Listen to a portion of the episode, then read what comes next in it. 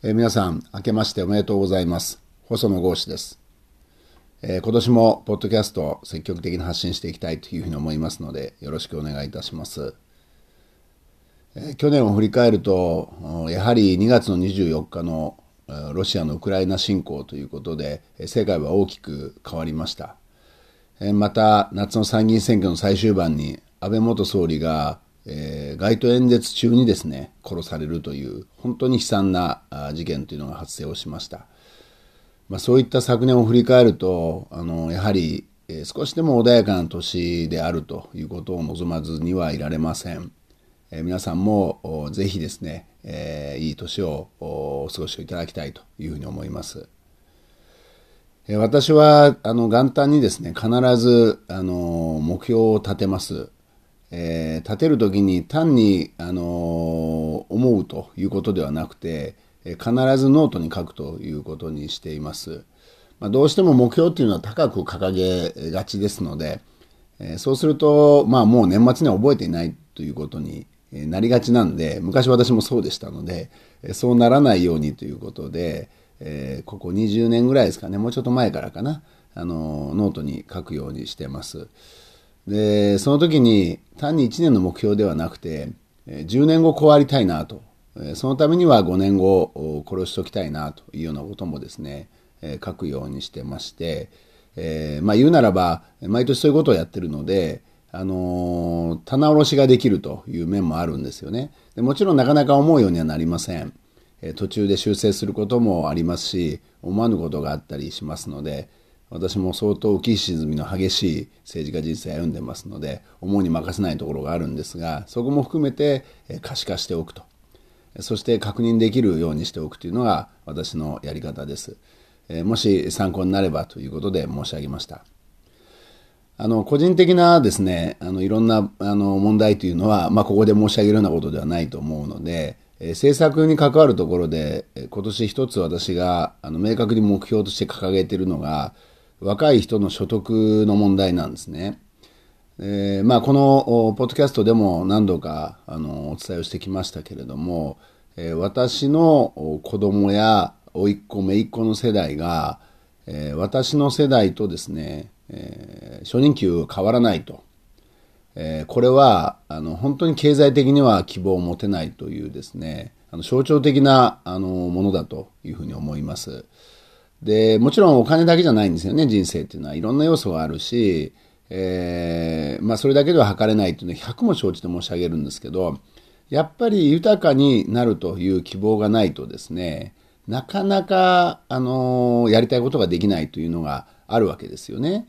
えー、まあ、例えば若い人物欲がないと言われます。まあ確かにそういう面もあるんだと思いますけれども、それでも、えー、欲しいものがある、もしもしくは行きたいところがある、受けたいサービスがあるといった時に、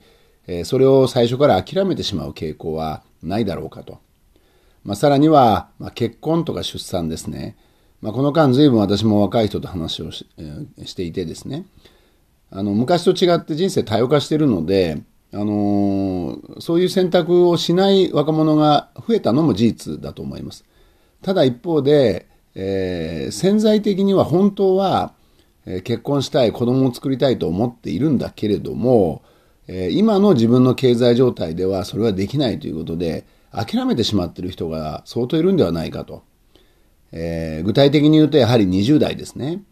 20代であの結婚して安定した生活をできるという人は、えー、相当稀なんですだと思います。あの昔は、まあ、ある程度ですね、あのまあ、最初はそんなに豊かではなくても将来豊かになるという展望が、えみんなにあったと思うんですが今それもないという中で、えー、若者が若者の時に結婚するという選択肢が実は非常に小さくなっているのではないかと、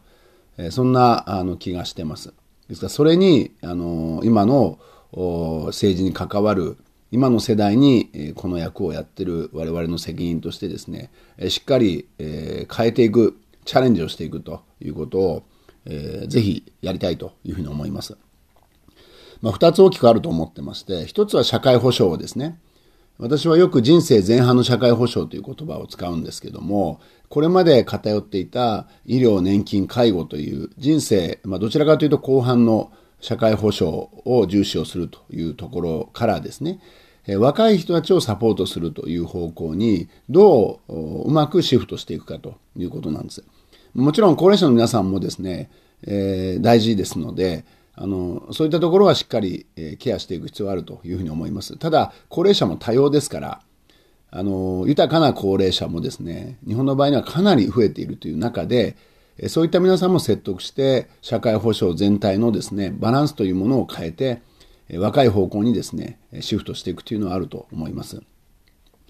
あの、4月には子ども家庭庁が誕生します。これはもう待望の新たな組織なんですよね。ですから子どもというものに焦点を当てる役所もできると。まあ、さらには、えー、まあ、20代ということになると、まあ、人生前半ということになるわけですけども、えー、まあ、出産一時金なんかも上がりました。そういったことも含めて、あの、若い人たちにあのしっかりと焦点を当てていく制度というのをぜひ作っていきたいというふうに思います。そしてもう一つは社会のシステムなんですよね。やはり今も日本の場合には、終身雇用型、あとは年功序列、